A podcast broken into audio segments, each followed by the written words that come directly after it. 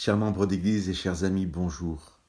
Approchons-nous donc avec assurance du trône de la grâce pour obtenir compassion et trouver grâce en vue d'un secours opportun. Hébreux 4, verset 16. La grâce de Dieu est une grâce imméritée dont nous avons besoin pour être sauvés. Elle ne se trouve qu'auprès de Dieu, le lieu de la grâce, de la compassion et du secours au bon moment. Certaines personnes ne se sentent pas dignes de s'approcher de Dieu, pas assez honnêtes, pas assez cohérentes, fidèles au regard de ce qu'elles savent de Dieu.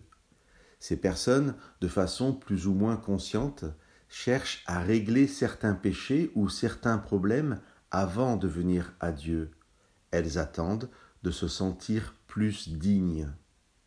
Or, il n'y a rien de plus indigne que de se croire un jour digne de s'approcher de Dieu par ses propres mérites, de croire que tout en étant éloigné du trône de Dieu, il soit possible de vraiment changer en profondeur. La personne qui n'ose pas s'approcher de Dieu parce qu'elle ne se sent pas digne commet la pire des indignités, celle de refuser la compassion du Père et sa présence. C'est comme être au cœur d'une forêt et responsable d'un incendie. Je ne vais pas appeler les pompiers parce que je suis coupable d'avoir mis le feu.